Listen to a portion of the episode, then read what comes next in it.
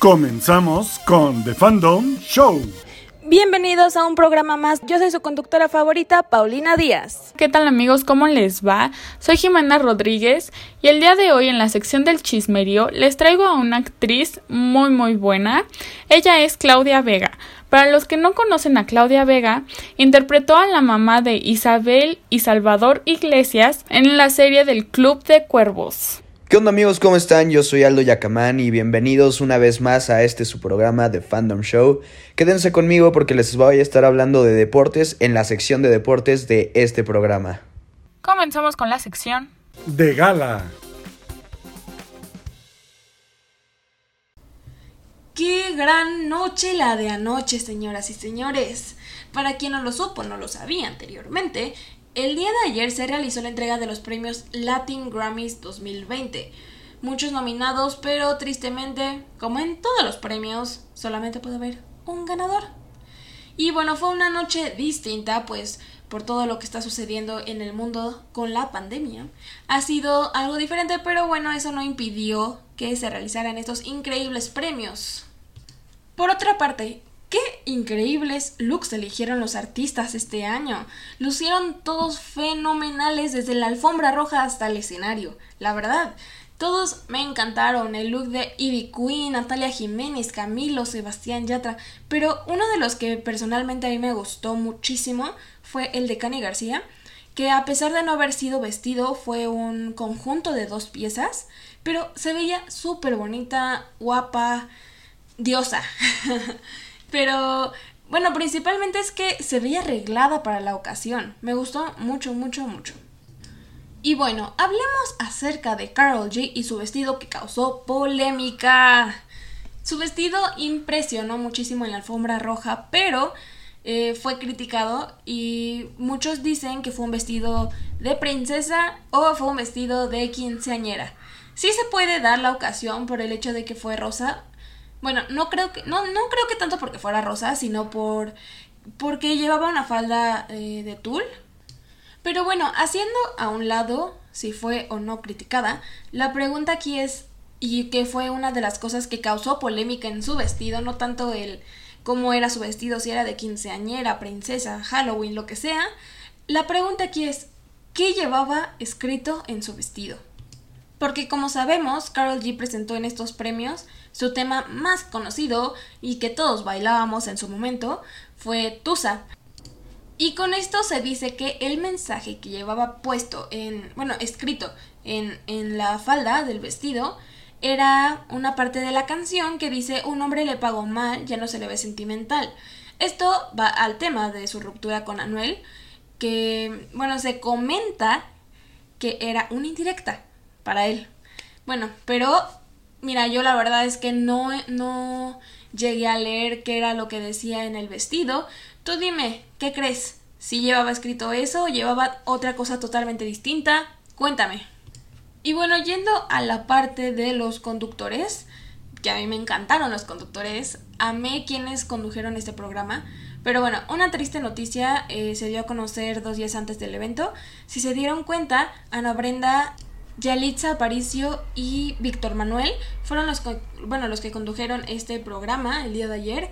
Pero originalmente iba a estar en lugar de Víctor Manuel, este Carlos Rivera, quien también iba a deleitarnos con su bella voz junto con Natalia Jiménez. Pero desafortunadamente el, uno de los del equipo de Carlos Rivera salió positivo a COVID y pues ya no tuvo que cancelar, ya no pudo estar en el programa todos queríamos verlo en acción a este gran cantante, pero primero es la salud, tanto la de él como la de las personas que iban a estar presentes en, el evento. Y como lo dijo él en su comunicado, que subió el día 18 de noviembre, justo dos días antes de estos premios, cuidar la salud de él mismo y principalmente la de Ana Brenda Yalitza y la de Natalia Jiménez, que eran las tres personas con las que iba a tener pues mayor contacto. Y bueno, quien llegó en Mujer Empoderada fue Yalitza. Se dio a conocer, como todos saben, en la película Roma y el día de ayer ya debutó como conductora. Muchos, eh, muchos creían otra cosa totalmente distinta, decían, ay no, que por qué Yalitza, no sé qué tanto. y la verdad es que superó las expectativas. O sea, de verdad que era otra Yalitza totalmente distinta de cuando ganó, ganaron los Oscars. Ganó los Oscars. ahorita, de verdad. Eh, creo que conducir un programa no es nada fácil y creo que ella lo hizo increíble. Increíble es la palabra. Y mis respetos, de verdad. Inclusive, o sea, los vestuarios, los, bueno, su look su look que sacó en la alfombra y, los que sacó en el programa, la verdad es que estaban súper bonitos, a mí me encantaron. Ay no, y no se puede quedar atrás Ana Brenda Contreras, que también, la verdad, también me, me encantaron sus vestuarios. O sea, los tres, los tres condujeron súper padre el programa, súper entretenido aparte, porque pues si no, pues nadie lo estaría viendo. Bueno, nadie lo estuvo, lo, lo hubiera estado viendo, pero a mí me encantó, me encantó como su fluidez, porque no se veía, no se veía nerviosa, bueno, regresando a Yalitza, no se veía nerviosa la Yalitza. O sea, de verdad que mis respetos, porque para hacer, o sea, porque sabemos que Ana Brenda pues ya ha conducido otras otras cosas, pero Yalitza era su primera vez conduciendo un programa. De verdad que mis respetos, Yalitza, si me estás escuchando, mis respetos, porque es muy difícil pararse enfrente, bueno, en, este, en esta ocasión no fue como tal enfrente del público, pero eh, fue a la cámara, que al fin y al cabo también la cámara te impone, y pues al fin y al cabo te está viendo, ahora sí que todo el mundo, o al menos toda Latinoamérica, y fueron, fue increíble, fue increíble, es, eligieron realmente a unos conductores fenomenales. Y yo sí creo que pues eh, ya sea Víctor Manuel o Carlos Rivera, lo vieran, bueno, Víctor Manuel lo hizo increíble y yo sé que Carlos Rivera lo hubiera hecho igual, increíble. Bueno, pasando al tema de los ganadores de la noche de ayer, Camilo ganó su primer Latin Grammy y lo ganó por la mejor canción pop, que fue Tú, tú, nadie como tú, tú. Qué increíble canción, la traigo siempre en la mente, yo soy fan de Camilo y estoy muy orgullosa de él como fan. De verdad que este va a ser su primer, su primer premio de muchos. La música urbana está que arde.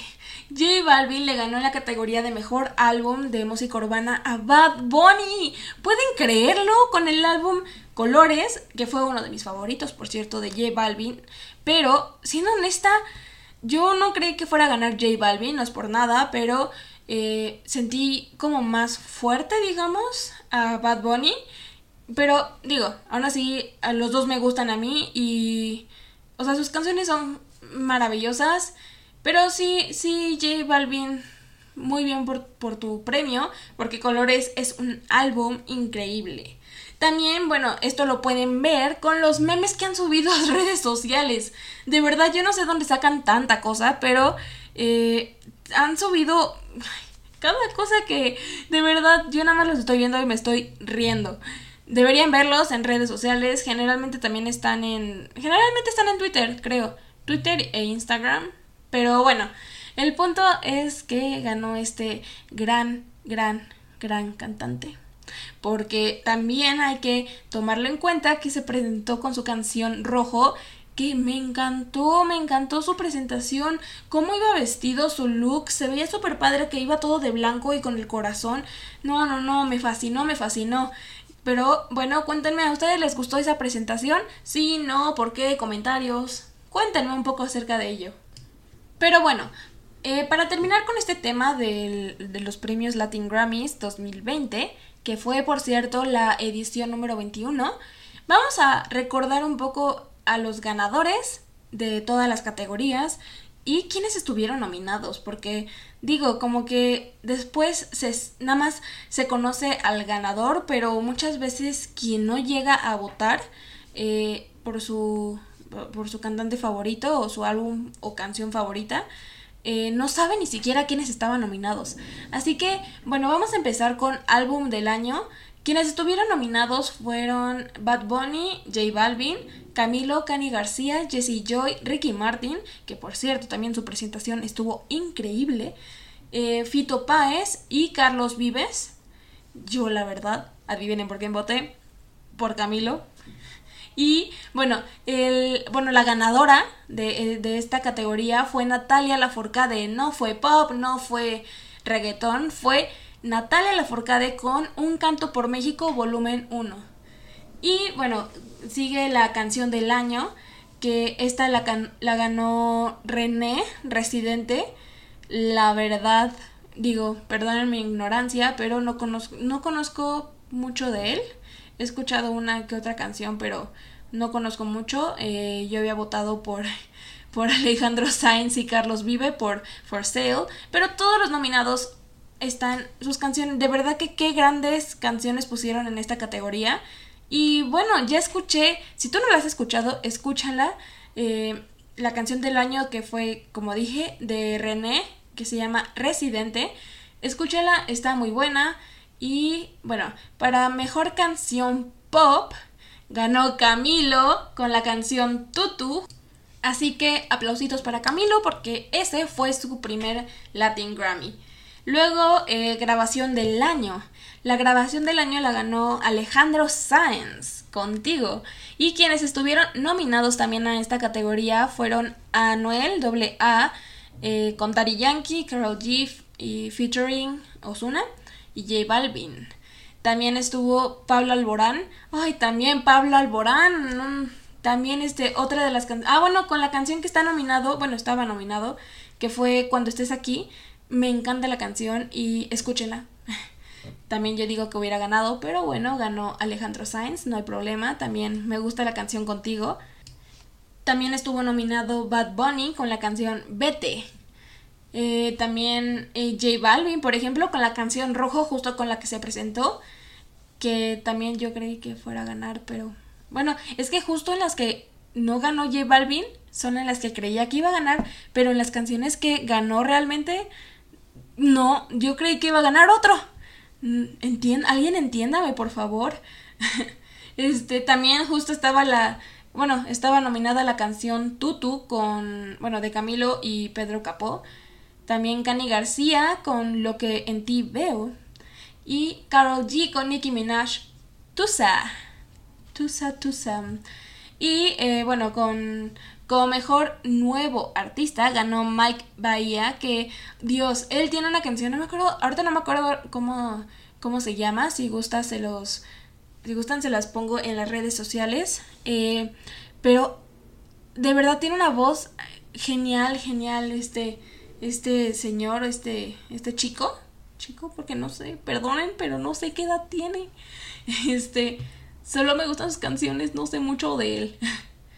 Y bueno, eh, para irnos más, bueno, seguramente si se meten a la página de latingrammy.com eh, van a ver ahí la lista de ganadores. Se nos acaba un poco el tiempo, pero nada más para terminar. También eh, hubo nominados a Mejor Álbum de Música Banda. El ganador fue Chiquis. Chiquis con, bueno, con el álbum Playlist. También, eh, para, ah, también justo, canción regional mexicano, mexicana, perdón. Eh, bueno, premio a los compositores, que fue justo la ganadora, eh, Natalia Lafourcade, compositora, con Mi Religión. No sé si ustedes la han escuchado, yo sí la he escuchado y creo que Natalia Lafourcade tiene ese, ese toque en su voz para hacer las canciones regionales geniales, maravillosas. Y bueno, para, ah, también canción de rap hip hop. Eh, también es, igual a los, el premio a los compositores. Ganó Residente, que es compositor, antes que el mundo se acabe. Antes que el mundo se acabe, ganó esa canción. Y también mejor interpretación de reggaetón con Yo Perreo Sola de Bad Bunny. Y yo creo que en esta categoría bueno, igual que en la anterior, donde se puso el mundo loco porque le ganó J Balvin a Bad Bunny, con la, eh, bueno, en la de mejor eh, álbum urbano. Creo que principalmente en esta categoría eh, fue como que ambas, ¿saben? O sea, como que hubo votos de ambos, como que los demás que, o sea, igual hubo uno que otro voto para, por ejemplo, para DJ Snake y J Balvin o o, este Waina, eh, con Kauti y Osuna. Este, con, oh, incluso Osuna con Sech.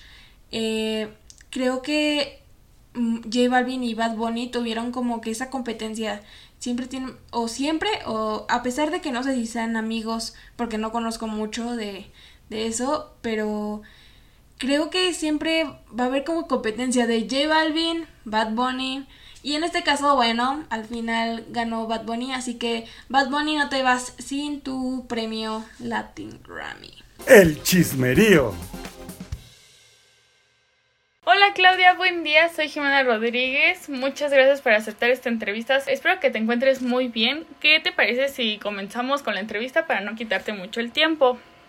Al contrario, muchísimas gracias. Es para mí un honor poder, pues de algún modo poder colaborar con una chica que se ve que es toda una profesional, porque así es como te, te percibo, Jimena. Claro que sí, vamos a darle marcha para adelante.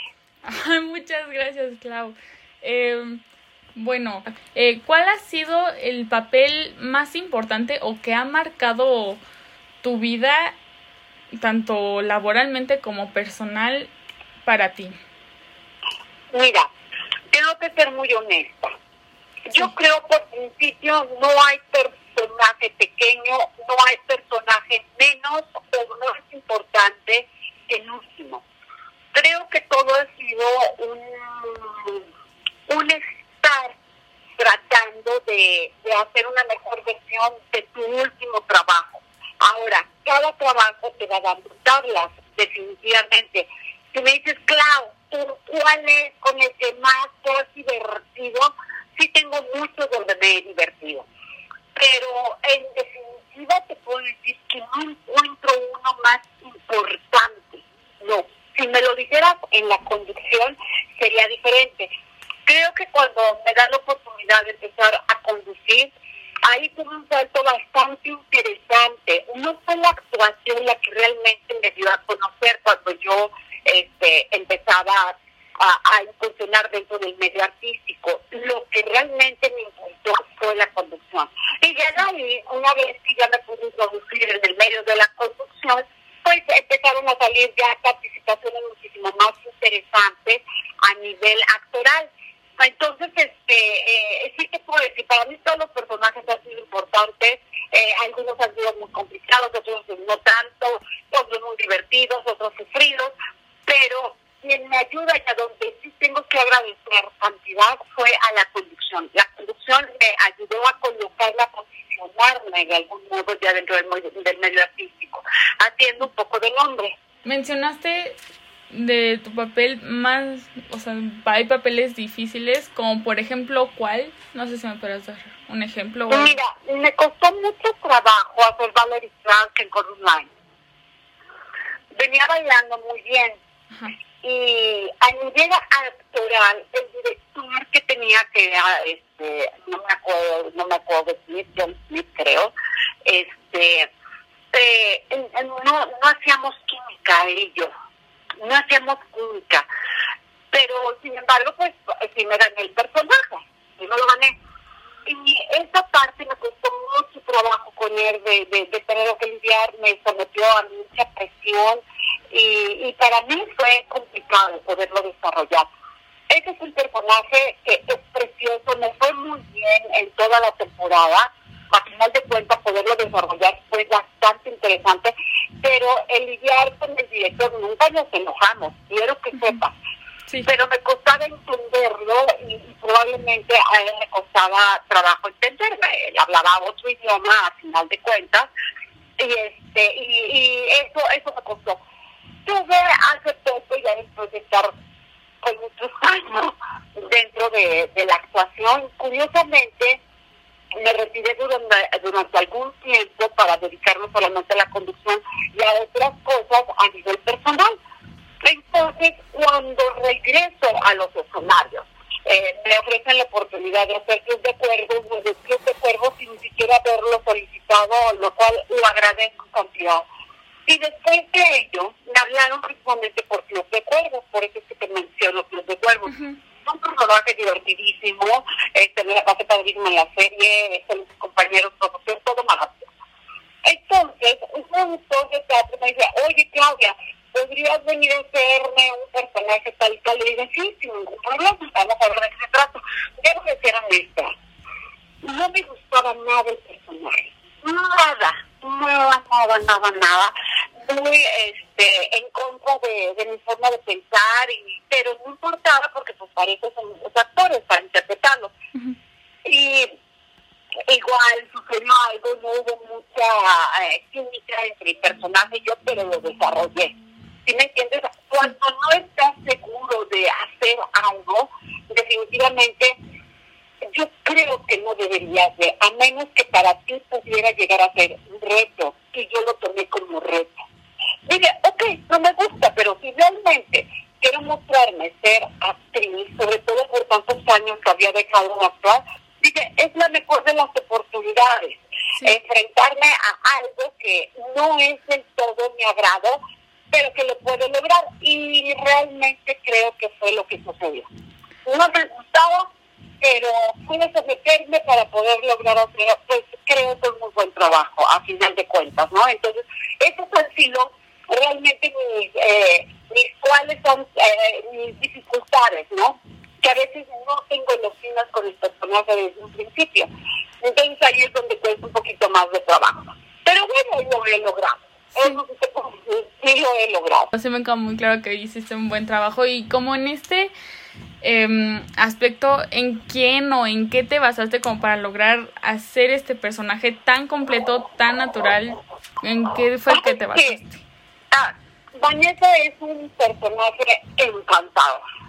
O sea, porque es muy relajada a final de cuentas, ella no trae mayor conflicto. Uh -huh. Aparte que increíble poder ser una mujer viuda, millonaria, amando a hijos, ser caprichosa y lograr todos sus objetivos. Uh -huh. Con un pasado probablemente no tan tan atinado, pero, pero a final de cuentas una mujer que, que logró destacar. Yo me acuerdo que cuando estábamos haciendo la, transformación del personaje con el director, me decía, ¿cómo te gustaría que fuera Vanessa? Dije, que viniera, pues que viniera probablemente no con tantas ventajas económicas, ni tampoco con una gran educación. Sobre todo por el comportamiento que tuvo con, con el hijo, ¿me entiendes? De que no fue responsable, que de repente le llegó la lana, seguramente. Cuando estábamos armando el personaje, le dije, me gustaría verla manifestada así, no tiene que exponerse eso en el momento del trabajo en la historia. Le dice, pero podríamos de ahí para poderlo justificar. Que de algún modo la mujer es muy divertida, pero no deja de ser este inteligente para poder sacar adelante eh, una vida que siempre pudo haber deseado, ¿me entiendes? Es tener el mejor de los instructivos. Eh, me gustaría que yo hubiera terminado una carrera, y no la veo como que hubiera terminado una carrera. Probablemente sí. era pasora de Aurora, no lo sé, pero, pero es, es bastante afortunado para ella que de repente se encuentra con un hombre millonario al cual le encanta Vanessa y que de ahí, pues bueno, vamos y aprovechemos la oportunidad. Se agarró. Entonces sí, cuando estuvimos haciendo el análisis, me pareció padrísima la, la propuesta y está padrísimo, le que sí, vamos a dejarlo así, que no se le vea al barrio, pero realmente que viene de barrio, nada más que ahora está muy vestida y con una apariencia bastante divertida, donde ella, obviamente, pues disfruta de todo lo que le vino, ¿no? Sí, estoy completamente de acuerdo que es súper divertida y muy muy ocurrente también. Pero... Sí, está muy chistosa. Sí. Muy chistosa. Y, y ahora fíjate que curiosamente voy a ser un personaje bastante similar a Vanessa de Club de Cuervos. Uh -huh. Creo que está delicioso. Me gusta mucho el personaje, muchísimo. Está en ese tono que precisamente me invitaron a hacerlo por Club de Cuervos, ¿no? Entonces, este, quisieron volver a sacar a la mamá no de Xavi Iglesias, sino de ahora de una niña nueva que, que está muy, muy padre. Aparte la serie está padrísima, este, trae una gran propuesta y, y está muy bien apoyada. Esperemos que nos vaya muy bien. Ya, ya lo espero con ansias, en verdad. Y se llama Junior. ¿Nos podrías más o menos decir como cuándo sale? ¿O todavía pues es top mira, secret? Ya empezaron la, ya empezó la filmación esta semana empezó la filmación. Y yo voy a estar entrando a finales de noviembre, se corta en diciembre, me imagino que nos vamos para el año que entra nuevamente, es, es lógico. Es una es una serie que se inició antes de la pandemia, se tuvo que interrumpir y ahora en esta nueva oportunidad de poder este, retomar el proyecto, este, pues hasta ahorita se va a empezar a, a filmar nuevamente. Y en estas grabaciones, ¿cómo logras separar lo profesional con tu vida personal? O sea, ¿cómo logras tener esos tiempos? Pues mira, solamente es cuestión de organizarte. Uno se tiene que organizar, definitivamente, no es nada complicado. Gracias a Dios este, hay trabajo, hay otros proyectos, y no es la primera vez que me está sucediendo esto. Creo que al final de cuentas todos estamos más relajados porque estamos atravesando una pandemia. Entonces, eh, como otro que tengo, tengo una escuela en donde doy clases de comunicación y este y tengo un pequeño negocio y muchísimas otras cosas. No me he visto afectada, sobre todo ahorita, porque pues realmente no hay mucha producción, entonces este, es muchísimo más fácil poderlo alternar. Sin embargo, me he visto en ocasiones antes de toda la pandemia en donde estás al, al que tienes teatro, que tienes película, que tienes escuela al mismo tiempo. Y claro que lo puedes lograr siempre y cuando te pongas de acuerdo con la gente de producción, ya sea de los de, de, de, canal de televisión o de, producción de cine o de teatro, y decir, así, así, así, ya sabes, podría estar trabajando. Ellos hacen su plan su plan de trabajo y, y es fácil poderte organizar. A final de cuentas, es fácil poderlo hacer siempre y cuando tires tus fechas, tus horarios con, con, con mucha anticipación para que obviamente nadie salga lesionado. Ah, ok, entonces sí, sí existe esta flexibilidad. ¿No hay algunas veces que te lo imponen como vamos a grabar este día y claro, se hace? Claro, mira, creo que cuando alguien te solicita como, como actor, vamos a verlo, como actor como conductor y tal. Tal, que alguien te está requiriendo, es fácil que tú pudieras de algún modo eh, condicionar, de decir sí puedo siempre y cuando me apoyen con esto cuando tú eres el que vas a pedir ya es muy complicado. Es muy chistoso. Y, y, yo creo que todo se puede negociar a final de cuentas, siempre y cuando estés muy claro con determinadas cosas. Por ejemplo, si yo hubiera llegado ahorita con la producción de Junior de fuerza, de no saber qué es lo que va a pasar con mi vida, pues me hubiera atorado muy fácilmente. Pero como dice que llegaba, llegaba con fechas establecidas, entonces, pues nada más respeten estas fechas y es, es, un plan de trabajo que se hace cada semana. Entonces, es una producción muy flexible. No todas las producciones son así de flexibles. No. No, no, no, no, no. Es dependiendo también de la importancia que tenga tu personaje. Si tú eres un protagónico, no te puedes dar el lujo de estar haciendo lo que ahorita yo sí puedo hacer. Sí, claro. Entonces, como primera parte en esta en, en esta, ¿cómo se llama? En esta nueva producción. Los protagónicos son puros chavitos. Entonces, a mí me dejan bastante holgada entiendo para poder seguir haciendo todo lo que hago. Y hablando de los indicios, para empezar, ¿cómo nos recomiendas a los que nos queremos adentrar a esta parte de la actuación, a manejar los nervios, ya sea ante la cámara, ante una prensa. ¿Cómo, los manejaste? ¿Cómo los aprendiste a manejar? Mira, creo que eh, te voy a, a contestar con toda humildad porque tuve que pasar por ello, tuve que estar trabajando con el miedo a un lado. Es mentira que se me quitó el miedo, por más que alguien trataba de orientar y ay no, tú tranquila, es como cualquier cosa. No, no es cualquier cosa, es algo donde estás depositando persona y tu persona trae eh, inteligencia, tu persona trae siempre querer provocar la mejor impresión ante una cámara y todo eso es mucha responsabilidad. Entonces, por más que me decían, es como que si estuvieras sentada en la sala de tu casa y tú te pones a hablar como si nada, mentira. Siempre se crea esa presión. Sin embargo, tienes que aprender a lidiar con ello. En un principio se sufre. Es normal. Todo lo nuevo, todo lo desconocido provoca ansiedad, provoca miedo. La palabra es miedo. Pero si no te das a la tarea de poder eh, realizarlo, combatirlo, nunca se te va a quitar. Una gran marca siempre empieza dando un pequeño paso. Entonces empecé a dar pequeños pasos en pánico. Pero soporté las pruebas. Es muy importante saberlo soportar. Porque te van a poder comer las cochino, me regañaron mucho, sí realmente me sentía muy tonta, pero no me separé de ahí porque algo había en mi mente y en mi corazón de que tarde o temprano iba a tener mejores. Cuando tú empiezas a caminar con ese miedo, lo empiezas a debilitar y va a haber un momento donde vas a empezar a experimentar un sentido bastante divertido. Ese sentido, le digo, de autenticidad.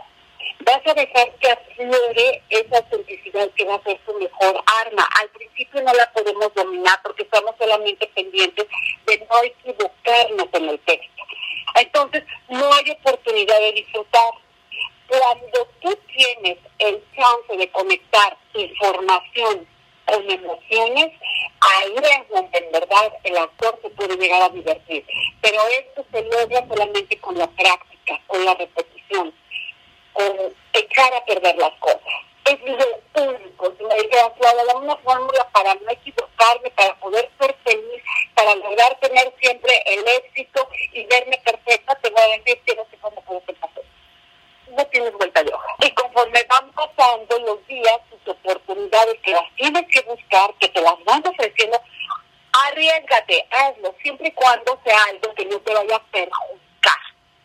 Si hay algo que no estás convencido de hacerlo, no lo hagas, no lo hagas.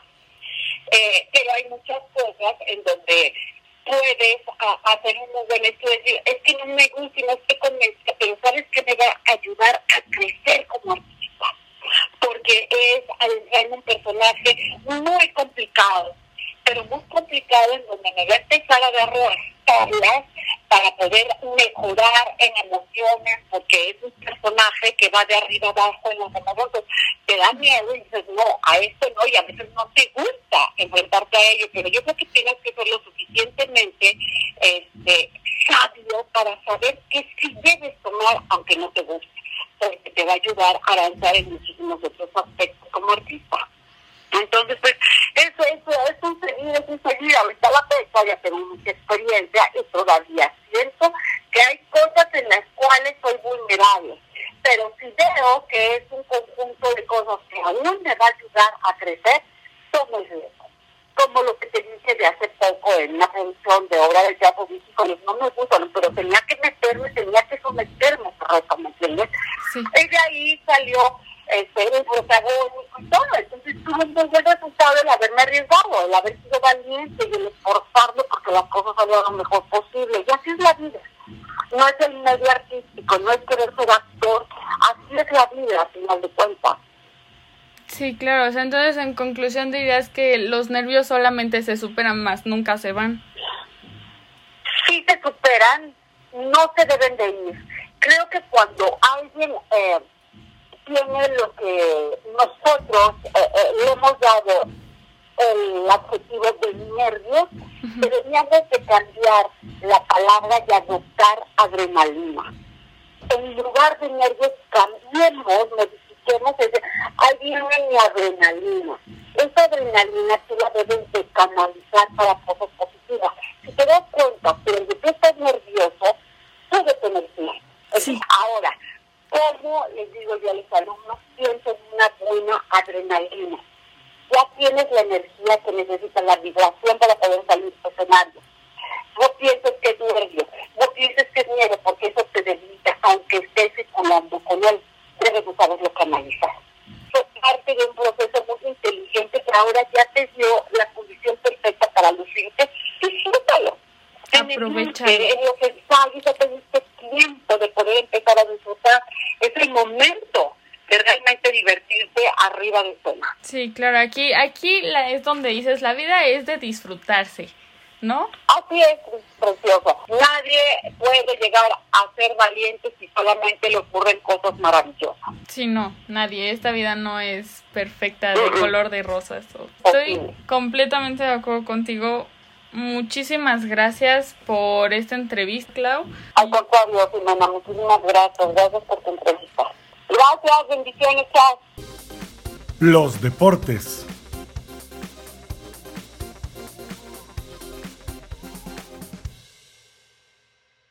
¿Qué onda amigos? ¿Cómo estamos el día de hoy? La sección deportiva de The Fandom Show tenemos un invitado muy especial, amigo, compañero de algunas clases, pero muy, muy, muy buen amigo mío, Marcelo de la Peña, está aquí él con nosotros.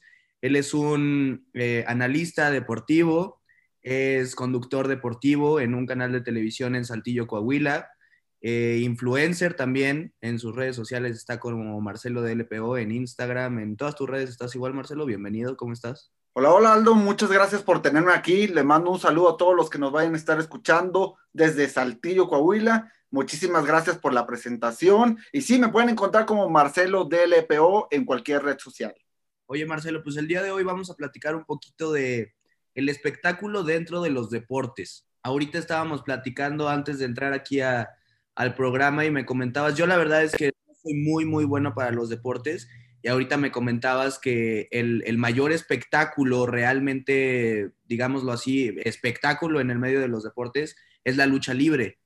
Este, esto supongo que se debe que, pues es un poco más, digamos, lo, puedo juntar con el teatro un poco, ¿no? Como dentro del deporte hacer un poco de actuación, pero finalmente, pues es un deporte y un espectáculo.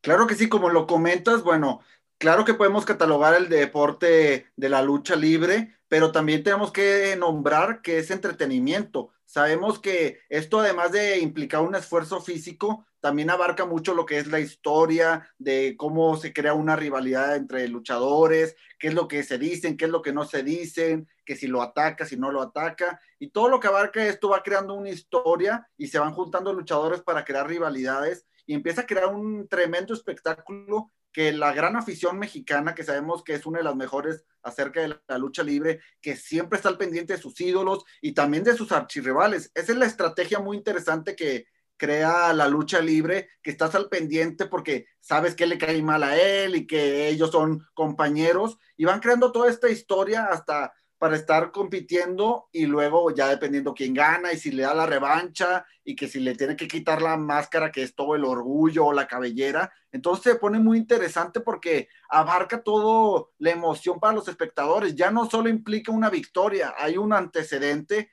que es lo cual es muy interesante en este deporte de la lucha libre. Toda la historia que, que tú crees que venga en base a un guion o, que los productores de... Debe de haber una producción atrás de de la lucha libre muy, muy grande. Y tú sabes si hay algún guion, algún, o sea, les dicen, oye, tú, la parca, te vas a pelear con tal güey, o, o creas que, sea espontáneo, que sale todo en el ring y que todo se va dando como, como es, y que sí pueda haber, eh, que sí pueda llegar a haber una rivalidad entre, entre luchadores. Realmente, o sea, que no, que no sea actuado, que sea una, o sea, que neta sí diga la parca, me caga este güey. Híjole, esta es una de las pláticas más polémicas que se ha habido a través de la historia del deporte. No sabes con la cantidad de gente que lo he debatido. Nunca he podido llegar a una conclusión clara porque no conozco los secretos que hay detrás del ring, por así decirlo. Pero bueno, sí hay que tener en cuenta, eh, si eres espectador, te puedes dar cuenta de algunas fallas, este, como también tiene muchas cosas muy atractivas, pero a mi gusto personal y a mi criterio, yo sí creo que hay mucho más allá atrás de solo competir, de solo la pura lucha. Yo creo que sí hay alguien que se encarga de poder estar dando las indicaciones.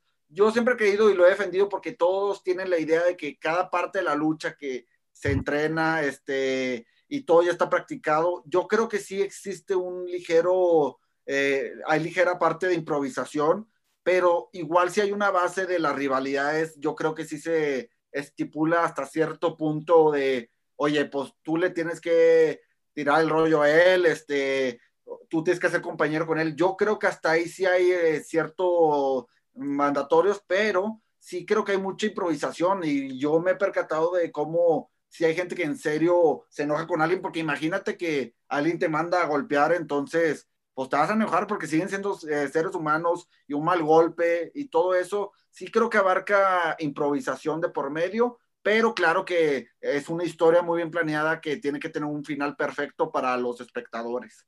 Oye, fuera de la increíble actuación que hacen estos luchadores cuando se llegan a aventar al ring, cuando se suben a las cuerdas, las piruetas que hacen cuando, cuando se avientan hacia su otro oponente, este, yo realmente cuando, cuando lo veía de pequeño, veíamos, no sé, la WWE, Raw, este, todos estos grandes, tienes ahí atrás a Rey Misterio, este, Jeff Hardy, Matt Hardy, todos que eran eh, grandes ídolos nuestros de, de, pequeños.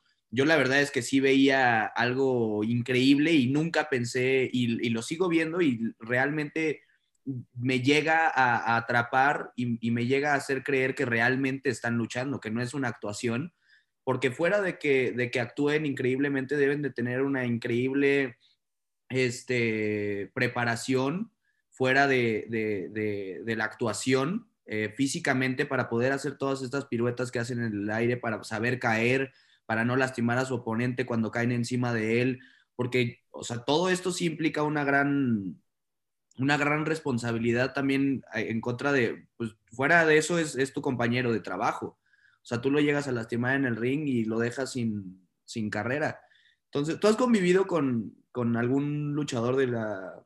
De, ¿Cuál es la, la mexicana? La AAA, ¿verdad? Sigue siendo. La AAA, bueno, esa es la que más veo y sí, este, afortunadamente he conocido varios, tanto personalmente me ha tocado entrevistar algunos, me ha tocado estar con personajes muy grandes de que la foto y el autógrafo y todo, pero fíjate que es muy interesante lo que comentas y en el caso específico de la WWE, que es la competencia estadounidense, que pues se puede decir que es la más importante a nivel internacional, a ellos aquí en México tú le llamas un luchador, es un luchador cada uno de los que compiten, pero en, el, en Estados Unidos, en la WWE, les llaman superestrellas, son superstars. Esto puede ir mucho de la mano con lo que hablamos de los espectáculos, porque ellos son mucho más allá de ser grandes físicos, porque claro que vemos y hay unos monstruos eh, de forma positiva físicamente, gente con un cuerpo impresionante, y es muy impactante que eh, desde lo deportivo y como comentabas, todas las piruetas y eso, claro que necesitan una gran exigencia física,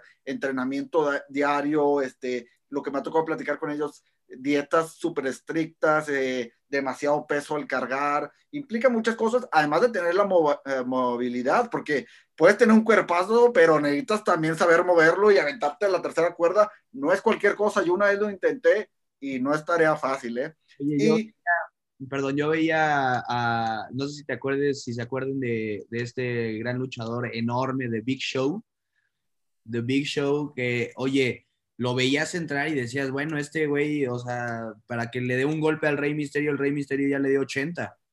Y era un monstruo dentro del ring, se movía como fiera.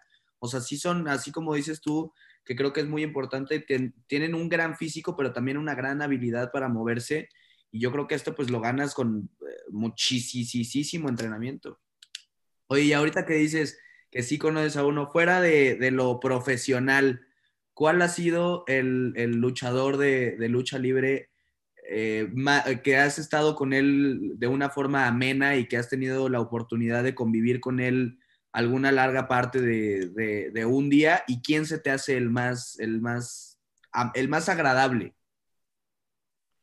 Híjole, la verdad no he estado muchísimo tiempo con uno para decir, esta es una extraordinaria persona, la neta, he estado en momentos muy, hay un, eh, un chavo ahorita que es luchador, eh, llamado Rex, el cual convivido mucho tiempo, lo he entrevistado, he platicado mucho con él, y es un personajazo, además de su, personal, de su personaje eh, luchístico, también como persona me impresionó mucho todo lo que implicaba su preparación, y él es con el que mejor trato he llegado a tener, pero de lo que me preguntas acerca de quién me ha impresionado tanto por su personaje, porque eso es un aspecto, o sea, cómo se comporta fuera, fuera y dentro del ring, no luchístico. Lo luchístico y todo lo que abarca ello es, sin duda alguna, la parca. De hecho, aquí la tengo en un póster que está atrás de mí, porque es uno de mis mayores ídolos de la lucha libre mexicana. Él creó un personaje que enamoró al mundo. Eh, era, normalmente hay luchadores que son los rudos, que son los odiados. Él estuvo en varios bandos y la gente se iba con él, no se iba, normalmente la gente se va por los bandos si tiene un favorito, los rudos o este, o digamos que los buenos. Pero él, él estuvo en ambos lados y la gente se iba con él. Entonces, él tenía un personaje, imitaba a Michael Jackson, bailaba, se burlaba de los competidores y él era un espectáculo. Además de ser un gran luchador, tenía su buena técnica, pero te divertías. Me tocó verlo varias funciones de él te lo juro que además de que te impresionaba su pelea, te divertías tanto, era como ver un actor, eh, era divertísimo. Un showman, como se les dice. Lo relaciono un poco como los, como los aficionados de, de, Cristiano Ronaldo, que juega en el Madrid y le vamos al Madrid, y juega en el Manchester y nos vamos al Manchester, y juega en la Juve y nos vamos a la Juve. Oye, pues está bastante interesante. Yo la verdad es que no he tenido la oportunidad de, de entrarme mucho a, a, la lucha libre me encantaría, me acuerdo que fui una vez de, de chiquito. ¿Tú te acuerdas de la primera vez que fuiste a ver la lucha libre? Claro que me acuerdo, este, fue aquí en Saltillo. Antes venían muchas funciones acá a la ciudad y era algo impresionante porque no estamos acostumbrados como en México, en Monterrey y aquí no venían tanto, pero es lo impresionante de la lucha, que no es solo una experiencia deportiva como un partido de fútbol y otro, que ves el partido y te vas, Acá hay muchas emociones, los luchadores van contigo, que la foto, que te cae encima, que se avientan la cheve. Hay un mayor espectáculo de por medio del cual te diviertes, además de que te impresiona. Claro. Oye, yo me acuerdo, la primera vez que yo fui fue cuando estaba muy cañón esto de, nosotros de chavitos de la WWE y Raw y no sé qué y llegó un amigo de, de, mi mamá que acababa de llegar de Estados Unidos y justo había una gira de la WWE aquí en México y me trajo un cinturón de, de campeón y yo estaba puta feliz porque aparte me compraba las mangas estas de que se ponía de Jeff Hardy, de Matt Hardy, ya sabes. O sea, yo era un aficionado, tenía mi ring con mis monitos y todo. Entonces llega el amigo de mi mamá y llega con dos boletos para la, para la WWE. Y según, o sea, yo, yo según pensé que era para la WWE. Y entonces yo ya feliz en la Arena México, no sé qué, me voy al, al, ahí a la, arena y llego y de repente empiezo a escuchar que el playeras de la parque y que playeras de no sé quién y yo así súper confundido de que, o sea, yo vine a ver a Rey Misterio y a Undertaker y a todos estos y de repente empiezan a anunciar a los luchadores y puros nombres mexicanos que yo la verdad no, no conocía y los empiezan a anunciar, pero no sabes la divertida que me di, o sea, fue, fue algo, yo creo que ni en el fútbol, porque en, el, en el fútbol es más pasión, pero también hay momentos muy divertidos de lo que grita la señora que está grite, gritándole a Ochoa y la, la, otra señora que le menta a su madre al de abajo y no sé qué. Pero aquí es mentada de madre tras mentada de madre, tras comentario chistoso, tras viejitos que están grite y grite, que son eh, aficionados de toda la vida. Y en eso yo tenía, un, la verdad, un muy buen asiento que estaba en pasillo y sale el qué monito, el, el, el, y yo así, no manches, o sea, pero me di la divertida de mi vida, o sea, de verdad fue demasiado, demasiado, no sé, es una experiencia muy, te llena completamente, o sea, sales de ahí eh, extasiado de, de felicidad, de risas, de, de emoción, de lo que ves, o sea, visualmente también es padrísimo, pues ver volar a un cabrón y que se le aviente a otro, es increíble y, fíjate que tienes toda la razón, yo creo que es de los deportes que más espectáculo tienen, fuera de, bueno, todos los, eventos estos masivos que, tiene el Mundial, las Olimpiadas, este, todo eso, pues llega a ser un, es completamente un, un espectáculo. Hay mucha gente que va al Mundial y ni siquiera le gusta el fútbol, pero es le, gusta ir al mundial, al medio tiempo del mundial, al medio tiempo de, del Super Bowl. Este, todo este espectáculo que hacen en los deportes es muy, muy interesante y la producción que hay detrás de esto también es, es muy grande. Y este, y pues no sé, ¿tú has tenido la oportunidad de ir a algún evento de estos? De los que mencionas así, de los grandes, no he tenido oportunidad, tanto mundial como los Juegos Olímpicos, pero soy un fiel seguidor, no me pierdo ninguna de sus competencias, siempre estoy al pendiente, sobre todo esos. Yo soy alguien que sigue todos los deportes desde la primera jornada del deporte que me digas, pero bueno, pues con más razón nunca me va a perder un evento tan importante, pero he tenido oportunidad de ir a eventos aquí nacionales, tanto como de lucha libre, de fútbol, de diferentes deportes, pero fíjate que lo que abarca esto, porque bien alguna vez escuché de un, aficionado muy sabio que dicen que cuando tú vas a un partido, el que lo vive al máximo descarga toda su energía desde que eh, mienta la madre, desde que apoya a su equipo sacas todo, o sea, eh, el deporte en, cuestión anímica te lleva todo, te lleva la mayor felicidad si tu equipo gana o consigue un punto, te lleva a la peor si tu equipo lo eliminan o desciende la peor desgracia, eh, te lleva a enojar si tus jugadores no andan bien o si le faltan el respeto a tu equipo. Y es todo lo que abarca esto y eso a mí es lo que me llena, a ver, eh, acerca de la experiencia que tú me decías, eso es lo que te da la lucha libre como los otros deportes y los espectáculos, como lo mencionas eh, a nivel internacional, como lo es el mundial. Hay gente que en su vida ha visto un partido o que no conoce a los jugadores que va a ir a ver, pero es una experiencia impresionante. La gente puede gastar todo su dinero, si es posible, para ir a un mundial o unos Juegos Olímpicos o un Super Bowl, porque a pesar de que a lo mejor vas un día a un encuentro, va a ser eh, un, día que jamás se te va a olvidar. Eso yo creo que es lo más importante. Hasta llegar al estadio y voltear a ver, nada más volteas y ves así las gradas llenas de gente y gritando los colores de las playeras, este, el pasto. O sea, yo creo que puede ser una muy buena iniciación para que te guste un deporte, ir a algún, algún evento en vivo. O sea, yo creo que si a una persona no le gusta el fútbol y la llevas a ver fútbol, yo creo que es muy probable que te vuelva a pedir que lo invites.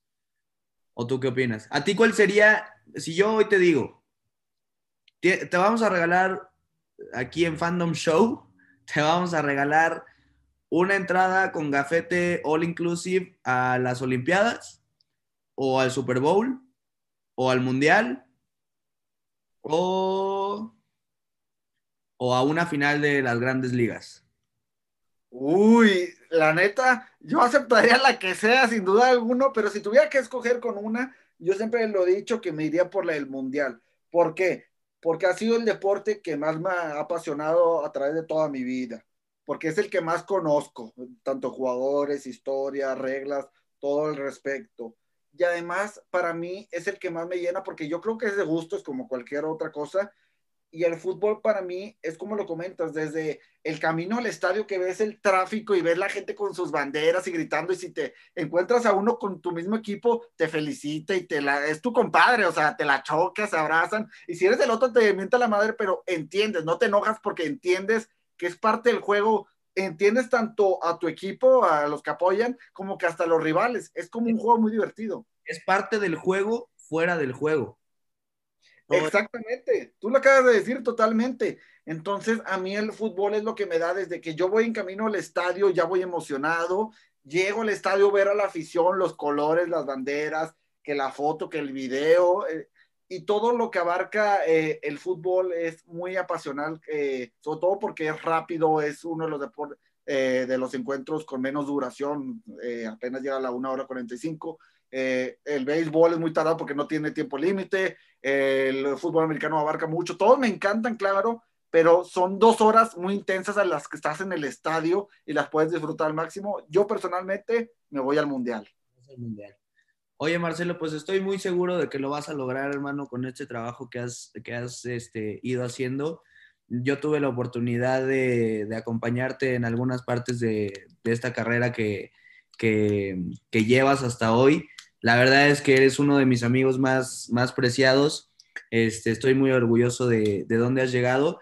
Y pues si quieren conocer más de, de, Marcelo de la Peña, síganlo en sus redes sociales, tiene contenido increíble, este, entrevista gente increíble también, tiene ahí muchas entrevistas en, su, en su, Instagram. Eh, no sé si te puedan ver en tu canal de, de, en tu programa de televisión, ¿se puede ver acá en Ciudad de México o, o es solo allá? Actualmente ya no, porque antes sí los pasaban por Facebook, la gente podía entrar de cualquier parte de la nación, pero debido a algunas normas de Facebook se tuvo que cancelar y ahorita sí estamos transmitiendo solo local, pero como quiera yo a veces comparto eso en mis redes sociales, así que si están al pendiente eh, pueden verlo desde mis redes sociales. Aldo, yo te agradezco mucho, primero que nada por la invitación, por la agradable práctica que siempre tenemos, unas increíbles anécdotas y diversión pura, y además porque en serio ha sido parte del proceso, considérate porque has apoyado, has dado consejos, cuando las cosas están mal me los has dicho y eso es lo más importante, y cuando están bien también sigues ahí, obviamente. Entonces yo te agradezco mucho por todo ese apoyo, porque te interesas por mí y sabes que aquí vas a tener un hermano siempre. Te agradezco. Hola hermano, pues muchísimas gracias, te mando un abrazote hasta Saltillo y pues espero, espero verte pronto y espero verte también pronto en el Mundial. Así va a ser y te vas a venir conmigo, compadre. Fuerte abrazo. Un abrazo hermano, bye. Bye bye, gracias. Y bueno amigos, eso ha sido todo por el programa del día de hoy. Muchas gracias por escucharnos. Los esperamos a la próxima. Recuerden seguirnos en nuestras redes sociales como The Fandom Show, tanto en Instagram como en Facebook. Nos vemos a la próxima.